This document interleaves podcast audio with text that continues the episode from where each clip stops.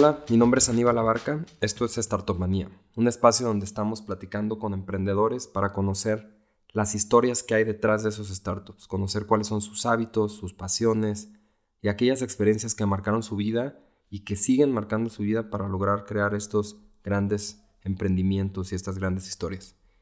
En esta ocasión estamos platicando con Adalberto Flores, quien es fundador de Quesky.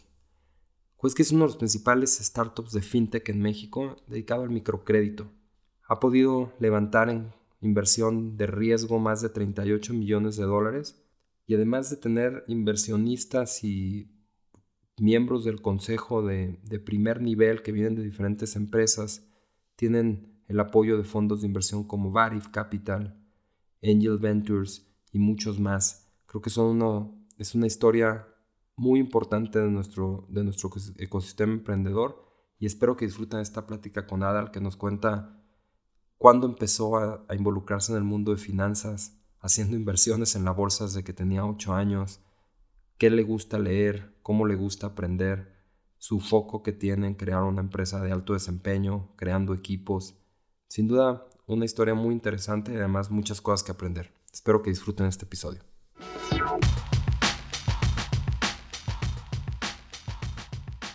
Adal, bienvenido. Muchísimas gracias por aceptar la invitación a Startup Manía en el quinto episodio.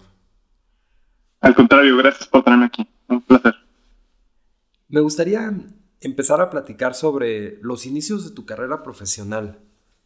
Eh, estudiaste ingeniería industrial, pero quizá si quieres platicar un poco, no sé cuándo empieza a moldearse esa visión de Adal como emprendedor, Adal como creador, si es antes de la carrera, si es eh, durante la carrera. Cuéntanos un poco acerca de qué hacías en la universidad o qué hacías en la preparatoria que te fue marcando hacia lo que es hoy, a lo que, a lo que eres tú hoy como fundador CEO de Quesky y, además una carrera que vamos a conocer un poco más a lo largo de esta entrevista como ejecutivo en, empresas de tecnología.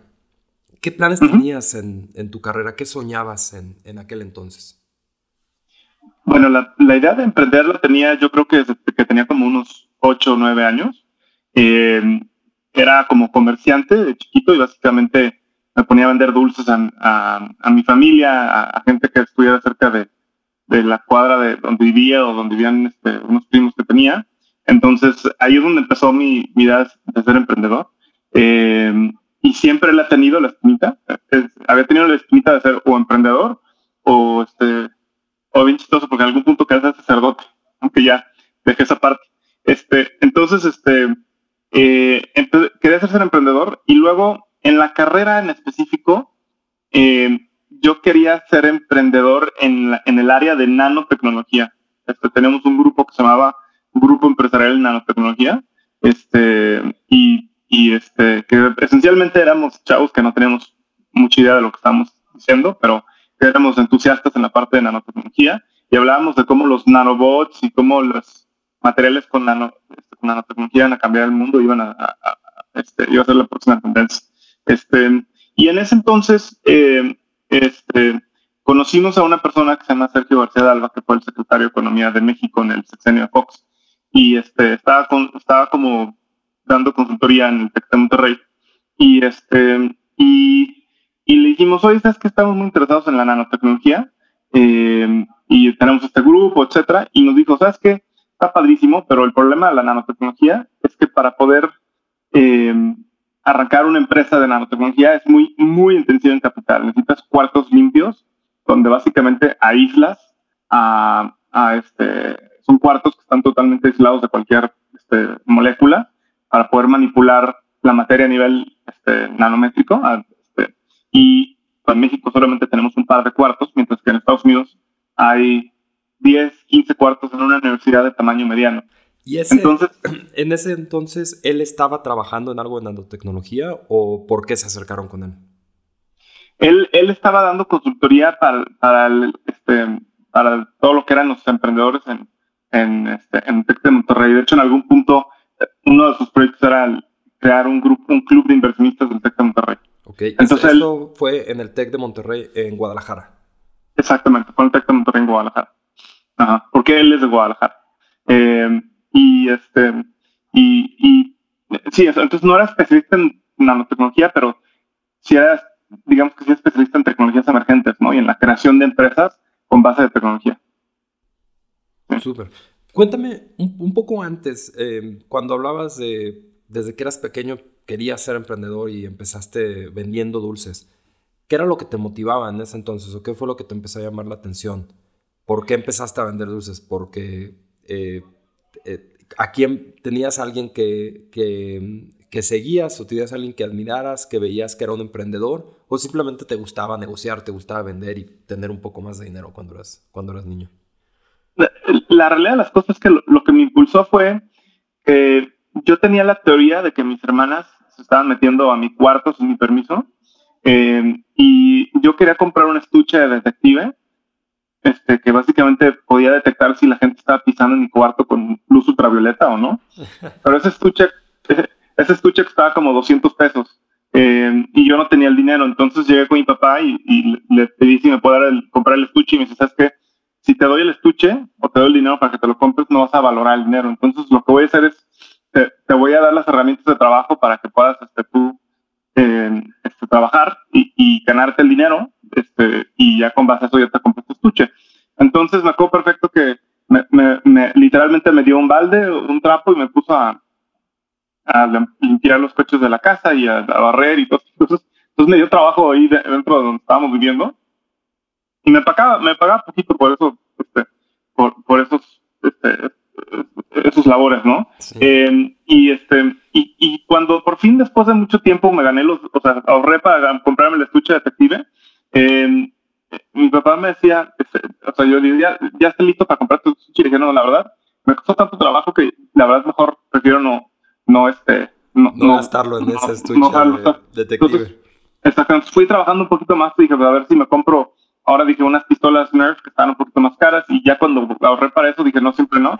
Entonces decidí mejor, le dije, oye papá, pues mira, yo, yo soy menor de edad, yo no puedo hacer esto, pero ¿qué opinas si yo te doy mi dinero, lo que he ganado, y tú me ayudas a invertirlo en la bolsa? Este, entonces... ¿Qué edad eh, tenías en ese entonces? Pues yo como 8 o 9 años, más o menos. ¿Y estabas pensando en invertir en la bolsa? ¿Y, y, lo invertiste en la bolsa o qué pasó? Sí, claro, lo había invertido en la bolsa en aquel entonces, creo que tuvo este, eh, dos aprendizajes, uno, que me llegó después y otro que me llegó, que me llegó en ese momento. El, que me llegó en el momento es este, poder entender, este, en, aquel entonces había más inflación en México, la inflación estaba un poquito más alta, estábamos a, finales de los 80 este, o, principios de los 90, entonces había más inflación. Y me di cuenta y la bolsa da muchos rendimientos reflejados en la inflación, este, porque las bolsas normalmente están muchos en periodos de inflación. Entonces, este, mi primer aprendizaje de chico este, fue el, el interés compuesto y cómo si inviertes eh, este poquito dinero, poco a poco se va a ir creciendo y creciendo y creciendo de manera exponencial, ¿no? Y entonces yo llegaba y administraba el dinero a mi hermana también. Y dije, te conviene invertir en la bolsa porque tu dinero vale más y, todo ese tipo de cosas, ¿no? Este, el, y, y, luego el otro aprendizaje que tuve, pero ya fue después que me di cuenta, es cómo el invertir en la bolsa este, es una de las estrategias que te permite, em, este, como la bolsa se ajusta, como la inflación hace que las empresas tengan más ventas, entonces conforme las empresas tienen más ventas, entonces la evaluación sube a esas empresas. Este, la bolsa es una manera, em, es una de las maneras que pudieran ser interesantes para poder invertir tu dinero en periodos de alta inflación. Este, ese fue otro de los aprendizajes que tú. es un poco más complicado de, de explicar y de entender. sí. Y, sí, qué, qué, padre, qué interesante. Eh, ¿Y, qué, pasó después de eso? ¿Seguiste eh, eso? ¿A dónde te llevó? ¿Seguiste invirtiendo? ¿Seguiste ahorrando tu dinero que seguías trabajando en, la bolsa durante desde, ese, desde esa edad? Sí, lo fui, lo fui guardando, lo, fui ahorrando, este, lo, lo, fui seguí trabajando, lo seguí invirtiendo, este, eh, llegó un momento donde ese dinero, una parte lo ahorré y otra parte lo, utilicé para comprarme un coche. Este, y luego, este, a partir de ahí, intenté poner unos cuantos negocios en la prepa. Uno era una fábrica de gomitas, otro era una, este, una empresa de portarretratos este, en tridimensionales y todo eso. Este, y ya este, ese dinero lo, lo, lo, lo acabé, pasó hacer este, eh, yo me fui a China, este, utilicé el dinero para irme a China, básicamente más o menos como por el 2004, este, 2005 estuve viviendo en China. Eh, ¿Estabas ya en la universidad o seguías en preparatoria? ¿Qué, ¿Qué, edad tenías en ese entonces? Ya estaba en la universidad, creo que tenía como 21 años, más o menos. ¿Por qué decidiste irte a China? Fíjate que eh, em, quería estudiar un, un, lenguaje, este, un nuevo, un nuevo idioma para hablar y leer y escribir. Y, este, y, y, estaba entre chino, japonés y alemán. Y tengo un amigo que es políglota, que admiro muchísimo, y me dice, y le pregunté, ¿cuál, cuál lenguaje me recomiendas? Me dice, eh, estudia el lenguaje o el idioma que, que, que, creas que va a tener el mayor crecimiento en términos de comercio, este, comercio internacional con tu país. ¿no? Entonces, si crees que Japón va a tener mucho comercio con México, pues entonces estudia japonés. Si crees que, la Alemania va a tener mucho comercio con México, estudia alemán. Y, y, y este, entonces yo llegué a la conclusión que, bueno, pues China, eh, en aquel entonces, este, China se acababa de meter, eh, en esto fue en el 2003, cuando tomé esa decisión. Dije, mira, pues China se acaba de meter a la Organización Mundial del Comercio y, este, es una economía con muchísimo potencial. Entonces, este, eh, yo creo que ahí es donde va a tener el mayor crecimiento este, respecto al comercio internacional entre México y, y, China. Y ahí es como decidí empezar a estudiar este, el chino mandarín. ¿Cuánto tiempo estuviste en China? Estudié unos meses en 2004 y todo el año en 2005. Wow. ¿Y cómo, qué beneficios te ha dado eso? ¿Qué, qué, ¿Cómo has visto ese, digamos, retorno de inversión en tu, en tu decisión de haber aprendido mandarín? Eh, muchísimos y en diferentes niveles. El, el, tanto consecuencias de primer orden como consecuencias de segundo orden. En consecuencias de primer orden, creo que creo que me, me abrió la posibilidad de, de como que simplemente ampliar mi mente. O sea, China, si te fijas, hay, a lo largo desde la invención de la, de la agricultura, han habido dos civilizaciones, digamos, como separadas, ¿no? Lo que es el, el, este y el oeste. Eh, y, y, y, este, China, el, el, este se originó en China este, y el oeste se originó en Mesopotamia, ¿no? Eh, y entonces, nosotros, México, somos parte de la civilización del oeste y, este, y China es parte de la civilización este, del este. Entonces, eh, clavarme totalmente en una civilización totalmente diferente a la que, a la que yo estaba acostumbrado, me abrió totalmente el panorama de cómo es el mundo y, ver cómo los chinos, inclusive cuando hablábamos de México, decían, ah, sí, ustedes, este fútbol, ¿no? Este, eso es lo que hacen ustedes. Eh, y yo les decía, no, hombre, es mucho más que fútbol en México, pero como que dimensionas eh, la magnitud de China, este, eh, la alcanzas a dimensionar y, este, y alcanzas a darte cuenta de cómo somos un pequeño pedazo de, de todo el mundo, ¿no? Y, y, te abre muchísimo la mente, porque yo además no me quise juntar con ningún mexicano ni con ningún occidental, realmente, por todos mis amigos eran chinos, japoneses y coreanos, este, y algunos de Indonesia. Entonces me abrió. que, más allá de esa visión de negocios distinta y más allá de, de, la parte comercial, de la parte, obviamente un crecimiento económico muy, muy importante que, que te tocó ver desde entonces, quizá que venía de antes. En, por esa época me acuerdo del libro de Andrés Oppenheimer de Cuentos Chinos, que supongo también leíste en algún momento. Pero, ¿cómo...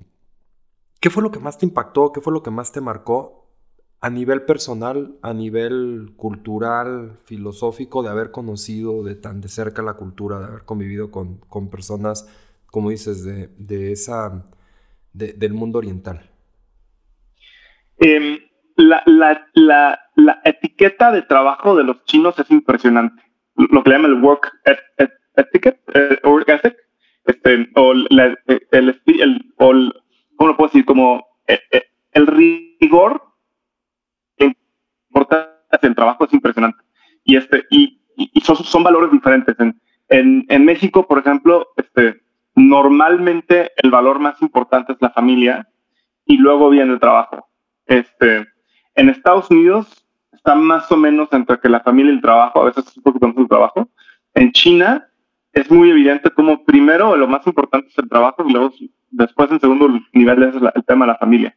Entonces se hizo bien interesante cómo son súper trabajados los chinos. Este, de hecho, mi mejor amigo chino, este, eh, su prioridad es estar bien con su trabajo y luego su familia y, este, y encuentras cosas bien interesantes sobre cómo toman decisiones. Y de hecho, cuando yo regresé a México, este, y, y como que sentí un, un, un, shock cultural cuando regresé a México porque me di cuenta que los mexicanos valoran muchísimo las relaciones este, y nada el trabajo. Y yo decía, bueno, ¿cómo está esto? No? Como que no, no entendía este, un poquito la parte cultural. Entonces, eso me hace entender que no solamente China desde el punto de vista de mercado, es, sino la, la cultura profesional que tienen en China es impresionante y eso es algo que también me hace que pensar que va a ser de las razones que van a dominar el mundo. Sí. Em, saltándonos un poco, regresando de, de, tu experiencia en China, regresas a México y después te vas a Silicon Valley. ¿Qué pasa en esa, en, ese, en esa época? ¿Cuáles son tus, tus planes y, qué está? Ahí es donde, donde creo que empieza tu carrera como emprendedor. Ah, bueno, en, en, en, esta nueva etapa de tu carrera emprendedor, ¿no? Que, que, que venías ya trayendo desde que eras chico. Sí, por supuesto. Mira, en la plática con Sergio García Alba, él nos recomendó que nos enfocáramos en tecnologías de información en vez de nanotecnología, porque básicamente él decía, con unos cuantos programadores, ustedes, ustedes pueden crear una aplicación o algún tipo de producto que puede tocar a millones de personas. Y sobre todo ahorita con la, con la nube, este, porque en aquel entonces estaba, eh, empezaba la parte de la nube, no, no requerías inversiones muy fuertes para crear un producto digital. Entonces, este, en después de eso, eh, eh, me volví hacia la parte de tecnologías de información y todo lo que es digital, internet y móvil y todo eso. Eh, y pusimos una empresa que se llama Invico. Invico básicamente era una empresa que promovía que la gente pudiera hacer negocios a través de las redes sociales y, este, y que se pudieran, este, se pudieran ayudar entre sí mismos incentivados por una comisión. Entonces, si yo quería que vendieran mi coche, yo decía, tengo un coche este, y lo vendo por este, no X cantidad de dinero y doy este, 5 mil pesos de comisión para, el que, para que me ayude a venderlo. Este, era una, una, plataforma social.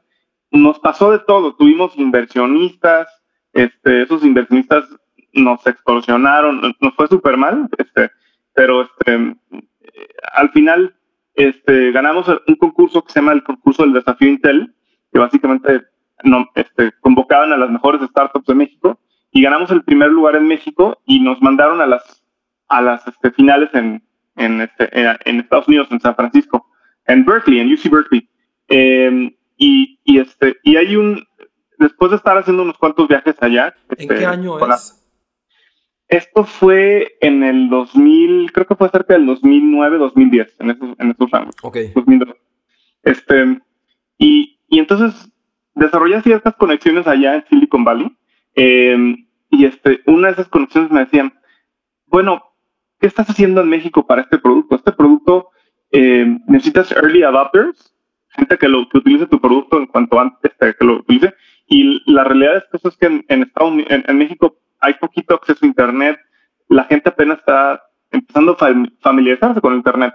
Entonces, ¿por qué no mejor te vas a Estados Unidos, levantas tu en Estados Unidos y arrancas tu empresa en Estados Unidos? Y dijeron, va, perfecto. Entonces lo que hice fue, tomé mis maletas este, y me fui a Estados Unidos y literalmente nada más tenía una noche, de, una noche en el hotel. Tenía dos maletas y decía, bueno, pues voy a ver cómo lo voy a hacer en San Francisco y ahí voy a tratar de sobrevivir. ¿Te fuiste tú este solo o también se fue tu socio contigo? Primero me fui yo. Este, primero me fui yo. Y ya, este, y ya luego encontramos un lugar donde podemos quedarnos los dos y ya él luego llegó conmigo. Y de ahí saltas a, o de ahí conoces varias personas y de ahí creo que haces una red muy interesante en Silicon Valley.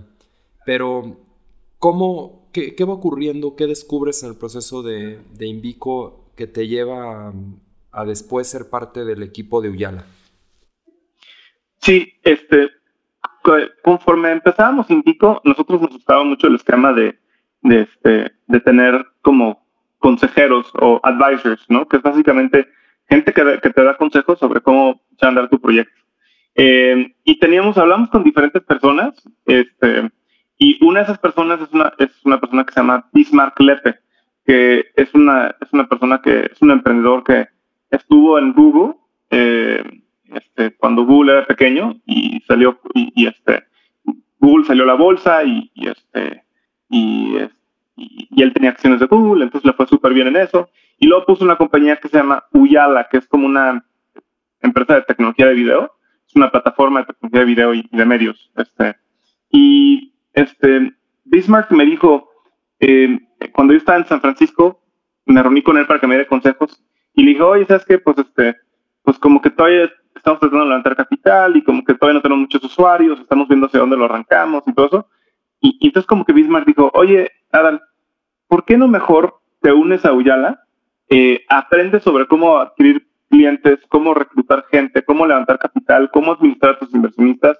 Eh, aprendes de mí y, este, y ya luego posteriormente te vuelves emprendedor. Y, y mi único compromiso, lo único que te pido es que tu compromiso sea que te quedes con Uyala por lo menos dos años. Y a los dos años ya decides si te quieres quedar en Uyala o quieres emprender tu propio proyecto. Eh, me costó mucho trabajo porque yo sentía que estaba traicionando mi propio la visión del producto, ¿no? Decir, bueno, los emprendedores se supone que son súper resilientes y, y este, no nos damos por vencidos, pero era muy atractivo el hecho de poder trabajar de cerca con Bismarck, que era una persona que yo admiro mucho, y poder este, eh, ver cómo él creaba empresas y a partir de ahí aprenderle eso para yo crear mis propias empresas. Entonces, este, mi socio, que es Vidal, y yo aceptamos este, eh, arrancar, este, unirse a, a trabajar para Vidal. Sí, exactamente. Cuando hablas de estos advisors, eh, quiero pensar que no solamente eran advisors y, quizá no lo son hoy en el presente como advisors únicamente de negocios, sino como mentores y como personas con las que trabajas de cerca y compartes una visión, eh, aprendes de ellos y, vas compartiendo experiencias. ¿Esa es la, ¿Eso es parte de esa red que empezaste a crear? Mentores y personas con las cuales estabas estabas cerca y les estabas aprendiendo? Sí, sí, sí, claro, exactamente. Son personas que, que ya conocen la industria de las startups, que han trabajado en startups que han sido exitosas, eh, que han tenido roles importantes dentro de esas startups y que te pueden dar consejos de cómo empezar a arrancar tu empresa. ¿Y cómo, eh, cómo, te acercabas a ellos? ¿Cómo, ¿Cómo es hoy la relación que tienes con tus mentores?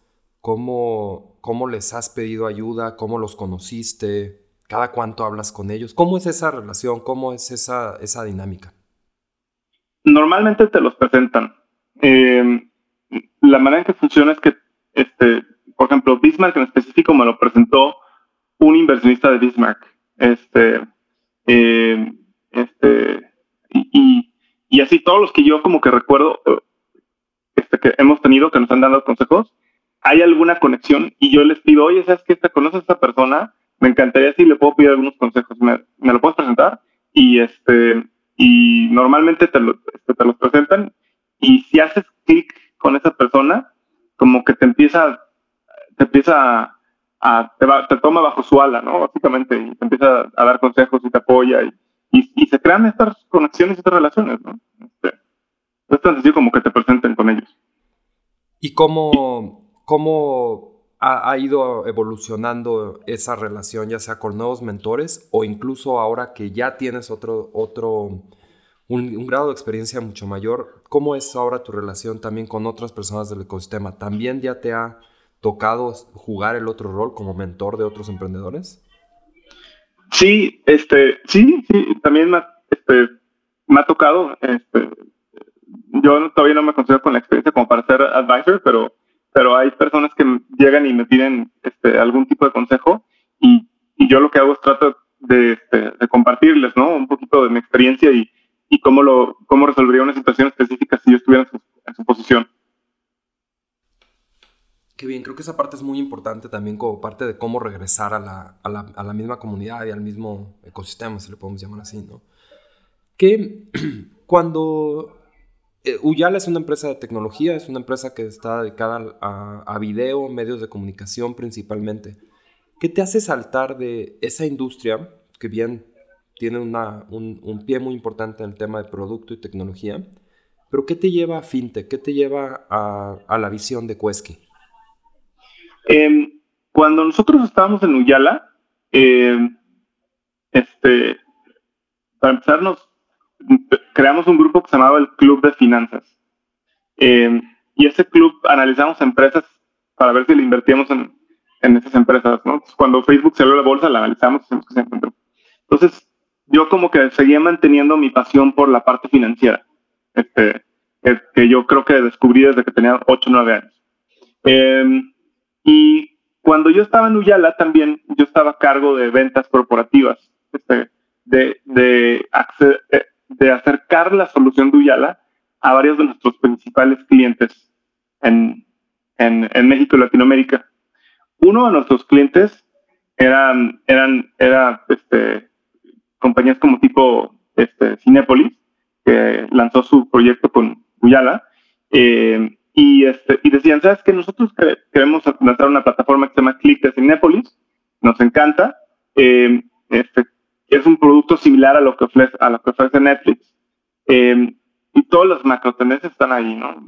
La gente utiliza, este, está, está, está teniendo mucho acceso a Internet, está consumiendo mucho video, eh, pero la gente no tiene tarjetas de crédito en México, nada más el 18, el 15, 18% de la población tiene tarjetas de crédito en México. Entonces, si alguien quiere comprar por internet, tiene que irse a un, a un OXXO o una tienda de conveniencia, comprar una tarjeta de prepago y luego regresar a sus computadoras o a sus celulares para finalizar una transacción. Y ese, esa fricción nos preocupa, pero de todos modos vamos a arrancar este proyecto. porque en ese entonces todavía no habían eh, madurado, a ver, quizás ni siquiera habían empezado empresas como Conecta o OpenPay, todavía no estaban, digamos, todavía no se había masificado su acceso a esos tipos de pagos, ¿cierto? Exactamente, eh, no se había masificado y, ya, y, sí, exactamente, no se había masificado y aún así este, hay fricción porque este, la gente, la población de México no tiene tarjetas de crédito. Entonces, si, aun cuando estuviera Conecta, la manera en que tú puedes pagar con Conecta con OpenPay. Tienes que ir al Oxxo y pagarlo. Ya no tienes que comprar una tarjeta de prepago, pero tiene, hay una, hay más fricción. No es tan, no es, no es directo. Exactamente. Entonces, ahí es cuando me cuando entendí o me di cuenta de que hay un problema fundamental en México sobre la falta de acceso a crédito a la población en general. ya sea de tarjetas de crédito, de generación de historial crediticio. Hay, hay, un problema impresionante. Y ahí, así es cuando este, decimos empezar Quesky. Básicamente dijimos, bueno, en Uyala utilizamos Machine Learning y Data Science para poder predecir si alguien va a eh, darle clic en un anuncio o le va a dar clic en un video y, recomendar mejor anuncios y videos. Pues, ¿qué, ¿qué tal si nosotros aplicamos lo mismo, Machine Learning y Data Science, pero a ver si alguien nos va a pagar un crédito o no y poder entender quiénes son buenos pagadores y quiénes son malos pagadores. Eh, y solucionamos un problema fundamental que tenemos en México. Y así es como este, empezamos a empezamos pues. Y platicamos acerca de Quesky, platicamos de, de, esa, de ese camino que ya lleva seis años, que te ha llevado de bueno, empezar una, una empresa desde tu propia idea a hoy más de 120 personas. ¿Qué, ¿Cómo ha sido ese camino? ¿Cómo, ¿Cómo has logrado crecer no solamente una empresa que me gustaría conocer más acerca de eso, pero cómo has también logrado crear un equipo que, que, que, está desarrollando un producto de primer nivel, que está adquiriendo clientes, que está siendo exitoso? ¿Cuáles han sido esas piezas claves en el equipo, la cultura, el producto, la serie de inversionistas que tienes? ¿Cuáles han sido las piezas claves y tu experiencia como CEO de, de em, yo, yo creo, eh, muy buena pregunta, yo creo que son dos o tres cosas. Eh, uno es em, este, que logramos contratar a personas muy talentosas, que son muy inteligentes em, y que están, son personas de clase mundial, que nos ayudaron a construir este producto en todos los aspectos, tanto en la parte de tecnología, como en la parte de cómo diseñamos el producto, como en la parte de cómo adquirimos clientes, etcétera. Entonces, esa es, esa es, una, ¿no? Este, este, el, equipo, el, equipo que construyes es un equipo muy, muy, muy talentoso. Este, pues bueno, esa es una. La segunda viene siendo, desarrollamos una cultura muy fuerte, una cultura muy enfocada en, este, enfocada al cliente, este, y, enfocada en la pasión por la gente y enfocada en tratar de hacer las cosas bien, enfocada en la honorabilidad. ¿Cómo, ¿Cómo haces eso? ¿Cómo, ¿Cómo ves esos valores reflejados en el día a día de, lo que es la cultura en, la empresa?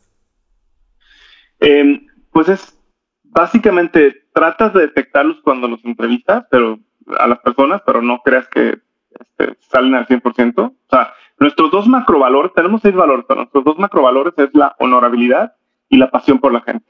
La honorabilidad es tener buena rectitud de intención y tratar de las cosas bien, con buen, este, en general, ¿no? Ese es como nuestro valor número uno.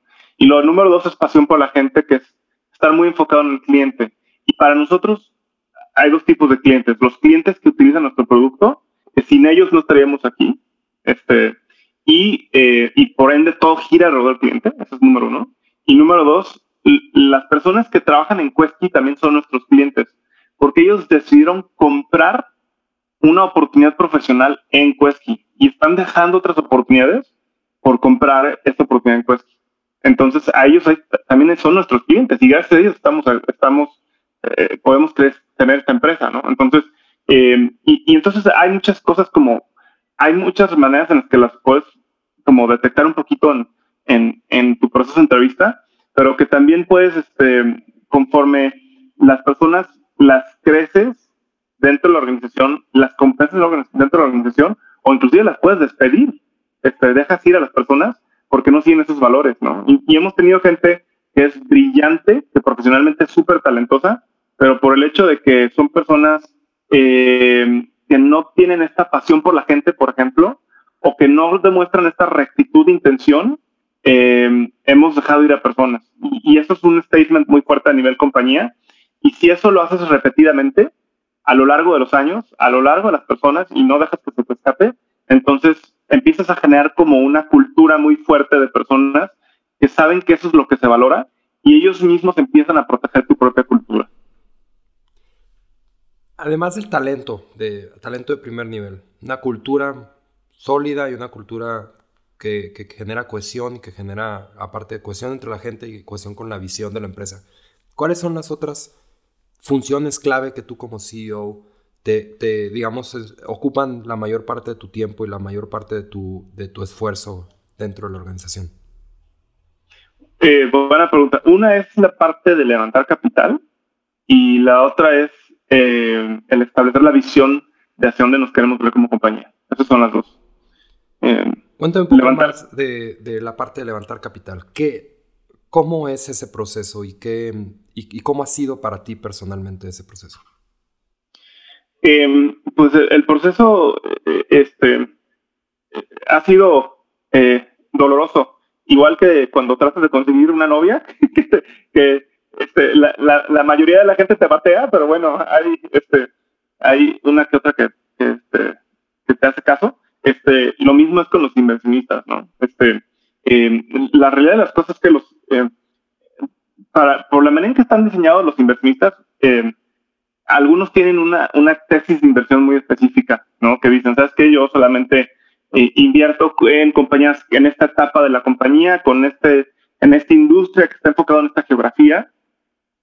Este, y, y, este, y tú lo que haces es simplemente tratar de, averiguar cuáles de esos inversionistas tienen una tesis de inversión que, que se adapta a tu empresa, ¿no? Y tú conocías, vaya, te acercabas a todos y, y en el proceso les preguntabas qué es la tesis de inversión para entender si había eh, coincidencia con lo que estás, la empresa que estás buscando, el contexto de, tu empresa, o ibas específicamente a aquellos inversionistas con los que creías ibas a tener más éxito?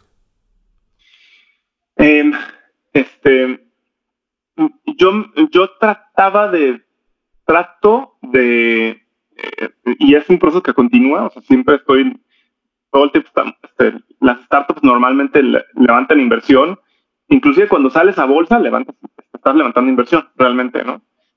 Entonces todo el tiempo estás levantando. Eh, cuando levanto inversión, trato de entender quién, número uno, con quién tengo una conexión más cercana, algún tipo de conexión, porque el hecho de que te conozcan y sepan de ti, eso, eso incrementa mucho las probabilidades de que, que inviertan en ti. Una conexión personal, digamos que alguien cercano a tu red tenga, te, dé la te dé la oportunidad de presentarte, de demostrar que, que eres una persona que, que, que tiene confianza, que tiene cierta respetabilidad o credibilidad en, la, en esa red en la que estás. Exactamente, exactamente. O sea, em, confían en ti y, demuestran que tienen cierto aprecio por ti como persona y aprecio por tus capacidades profesionales. Em, porque si son inversionistas, este, de nuevo, es, es un poquito como cuando consigues una novia, ¿no? Este, cuando, o una pareja en general, ¿no? O sea, no vas a un bar y, dices a la persona, oye, ¿sabes qué? Pues estoy buscando, este, quién quiere ser mi novia, yo te vi y, y, mira, este soy yo y quería preguntar si quieres ser mi novia, ¿no? No, no se dan las cosas así. Normalmente, bueno, por lo menos en mi experiencia, son, personas que ya conocías desde hace tiempo, este, en algún punto conociste, en, te, presentaron a través de amigos o amigas, este, eh, los dos saben que son buenos tipos, este, ¿no? Sí, sí, sí. como que se dan esas dinámicas, este, donde se, ya como que, y, luego, este, sus amigas empiezan a hablar bien de ti, y este, tus amigos dicen, oye, pues es una buena chica, deberías de, de tirarle la onda. No, e, exactamente, esa misma dinámica. La, relación es importante, sí, la cercanía y la confianza va, es lo que va generando esa, ese lazo de, de, confianza y después el poder realmente sumarse a un proyecto así. Exactamente, lo mismo se da con un inversionista, em, sobre todo en las etapas más tempranas de la compañía. Y ya conforme van dando etapas un poquito más tardías, ya, se, ya, ya es invertir más en la empresa y menos en, en el emprendedor, aunque siempre invierte en el emprendedor, pero ya llega un punto donde ya se vuelve una empresa. Ahí ya no es tan importante esa, esa, esa relación, pero al principio, cuando estás empezando un proyecto, están invirtiendo en ti y en tu capacidad de sacar adelante las cosas, ¿no? Y, y es ahí es donde la confianza juega un rol bien importante. Claro. Y por último, ¿cómo, cómo es la visión de la empresa como CEO? Eh, esa visión, ¿cómo la vas curando? ¿Cómo la vas formando? ¿Es algo que la definiste al principio y no se ha cambiado? ¿O es algo que va evolucionando conforme la empresa va madurando y, el equipo va creciendo? No, eh, sin duda va evolucionando. Este, hay, hay cosas que nunca cambian y hay cosas que evolucionan. O sea, es, una combinación de ambas, ¿no? Eh, este, por ejemplo, todo lo que tenga que ver con nuestros valores, este, y eso, eso sigue, o sea, eso desde el día uno sigue, este, y eso es lo que nunca cambia, pero, este, pero conforme nos vamos dando cuenta de cómo va evolucionando el mundo y hacia dónde se van dando las cosas, eh, y cómo va reaccionando el cliente a ciertas cosas, tú poco a poco vas evolucionando la visión. No cambia mucho, pero, pero sí, la manera en que tú la articulas sí puede ser un poquito diferente. ¿Y cuál ha este sido el principal reto de mantener esa visión, esa visión sólida o, que esa, esa visión que va siendo permanente en la empresa?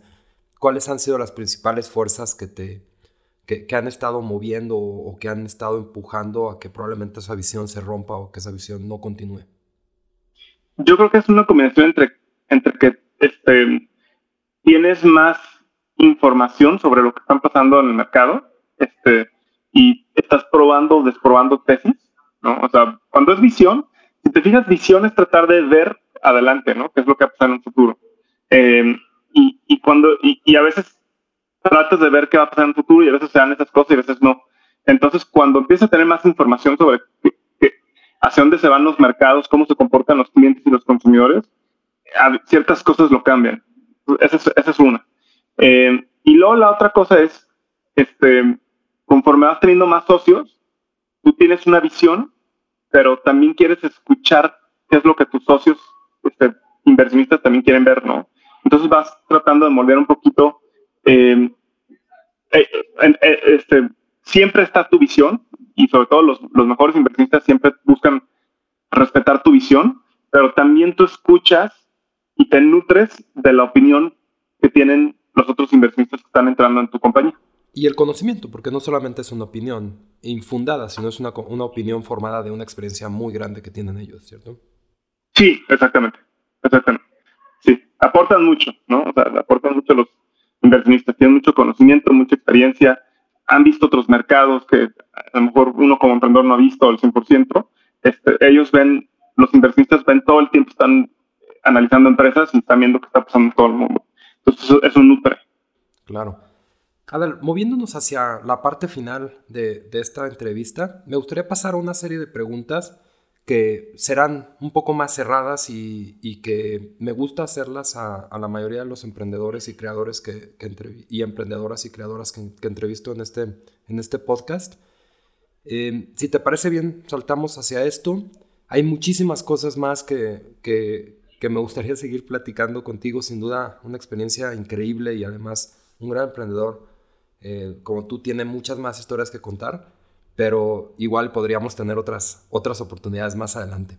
Entonces, si te parece bien, me gustaría conocer cómo es, cuéntame brevemente cómo es un día normal en tu vida, aquellas veces que no estás viajando, aquellas veces que, que tienes control de tu rutina, de tus hábitos, ¿cómo se ve un día normal en la vida de Adel?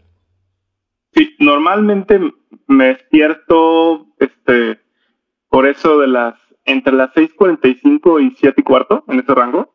Eh, este, me voy a hacer ejercicio eh, eh, hago ejercicio, me gusta mucho correr o, este, hacer ejercicio, a veces turno al correr y hacer ejercicio como tipo lagartijas, abdominales, etc.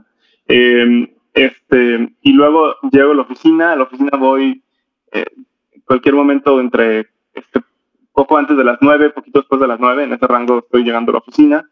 Este, tengo juntas, juntas, juntas, muchísimas juntas, llamadas. Em, en, en, el Inter estoy revisando correos este, y luego, eh, este, dependiendo, yo termino, o sea, termino físicamente en la oficina por eso de las 8 o 9 de la, de la noche y ya sea que voy a ver a, eh, algunos días voy a ver a mi novia o este, o este, o a veces algunos, algunos días voy a ver a, no sé, al, potencial, cenar con potenciales candidatos, con, con inversionistas existentes, etcétera. Y luego llego a mi casa por eso de las 10, 10 y media y termino de sacar todos los correos que pueda en la noche y me acabo durmiendo por eso de las once y media de la noche, más o menos. Eres más una persona diurna que, que nocturna. Sí, exactamente. ¿Qué libro ¿Has recomendado más o has regalado más frecuentemente a amigos, a, inversionistas, a empleados, socios, que, que, te ha marcado o que, sea, digamos, tu favorito? Pero pues, sobre todo pensando, ¿cuál es el libro que más has recomendado o regalado? Es uno que se llama El Almanaque de Charlie Munger. En inglés se llama Poor Charlie's Almanac. Este, Charlie Munger es el socio de Warren Buffett y es, es mi ídolo. Entonces, es una persona de un pensamiento súper profundo, eh, es una persona con, una, con un súper culta y, este, y su manera de mapear modelos mentales eh, de qué es lo que está pasando en la naturaleza, en la biología, en la química, en la física, en las matemáticas, en la economía y cómo eso se lo aplica a, eh, las empresas es, intelectualmente exquisito. Otro libro que agregar a mi, a mi lista de, de, de, ya sea de audiolibros o de, o de, o de lectura pronto. Em, ¿Hay alguna herramienta, aplicaciones o gadgets que sean tus favoritos, que, los uses diario, que los uses constantemente, ya sea en tu vida personal o en temas de productividad? Yo creo que el, el Google Calendar, es, es el que uso muchísimo para administrar mis tiempos. Creo que tengo una manera muy particular de administrar mis tiempos. Eh, eh, es la combinación entre Google Calendar y el correo electrónico.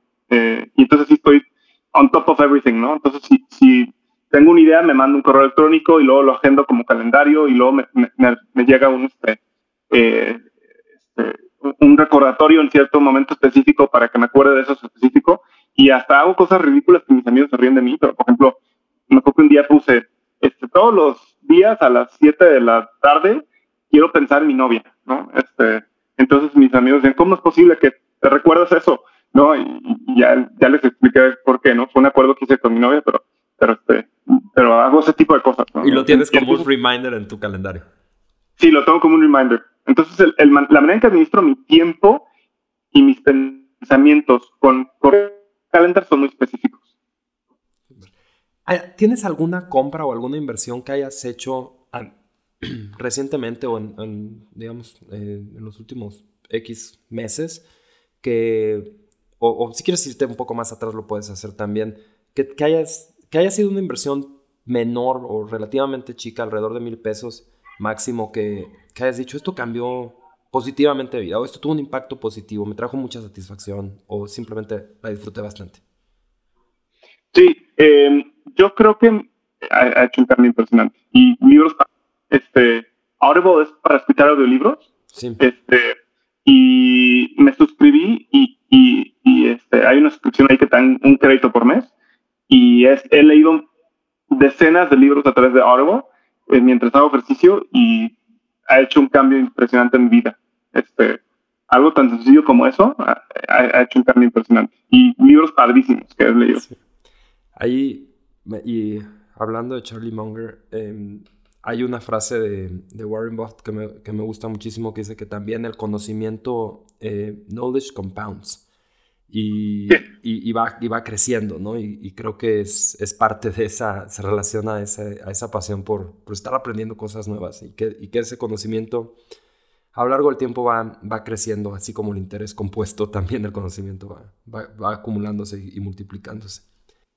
Sí, justo, eh, no me acuerdo si fue Charlie Munger o Warren Buffett, este, que le preguntaron cuál, cuál, cuál debe ser ese secreto del éxito, este, y le y contestaron, no me acuerdo quién fue, creo que fue Buffett, pero dijo, este, todos los días aprende algo nuevo, religiosamente aprende algo nuevo, todos los días, todos los días, todos los días. Y si eso lo hace por a lo largo de los años, entonces vas a ser una persona mucho más exitosa que quien no se puso la meta de estar aprendiendo algo todos los días. Claro. Creo que esta respuesta ya la sé, pero si tuvieras, si pudieras tener una cena con cualquier personaje en la historia, vivo o muerto, ¿con quién sería y por qué? Em, creo que la respuesta obligada sería hablar con Warren Buffett o Charlie Munger. Me encantaría platicar, preguntarles miles de cosas. Este, em, este, hay muchas cosas que yo le preguntaría Charlie Munger. El, Charlie Munger tiene un libro que se llama El Gen, eh, le gusta mucho un libro que se llama El Gen Egoísta. Este, y hay muchas preguntas que yo quiero ver de cómo relaciona esto junto con eh, esto a, invertir, invertir, en empresas. Este, pero sabes que también creo que me gustaría hablar con personas del futuro. soy una persona que me, interesa mucho el futuro eh, y me gustaría saber cómo es el futuro. Entonces, por ejemplo, este, ¿qué es lo que qué es lo que pensaría Jeff Bezos este, imagínate poder cenar con Jeff Bezos en, en, en 30, 40 años, ¿no? ¿Cómo, ve el mundo Jeff Bezos en 30, 40 años? Creo que sería mind blowing, ¿no? Desde, cierto aspecto. Definitivamente. Adal, muchísimas gracias. Eh, disfruté muchísimo esta plática. Espero que también hayas pasado un buen rato en, en esta conversación para Startup Manía. Espero que sigamos platicando y quizá otras ocasiones podríamos explorar otros temas con mucha más profundidad. Pero muchísimas gracias por, por aceptar la invitación a este podcast y espero que sigamos explorando nuevas conversaciones. Al contrario, gracias a ti, también lo disfruté muchísimo y gracias, este, gracias por la invitación. Fue un gusto este, platicar contigo. Gracias, Adal. Hasta luego. Bye.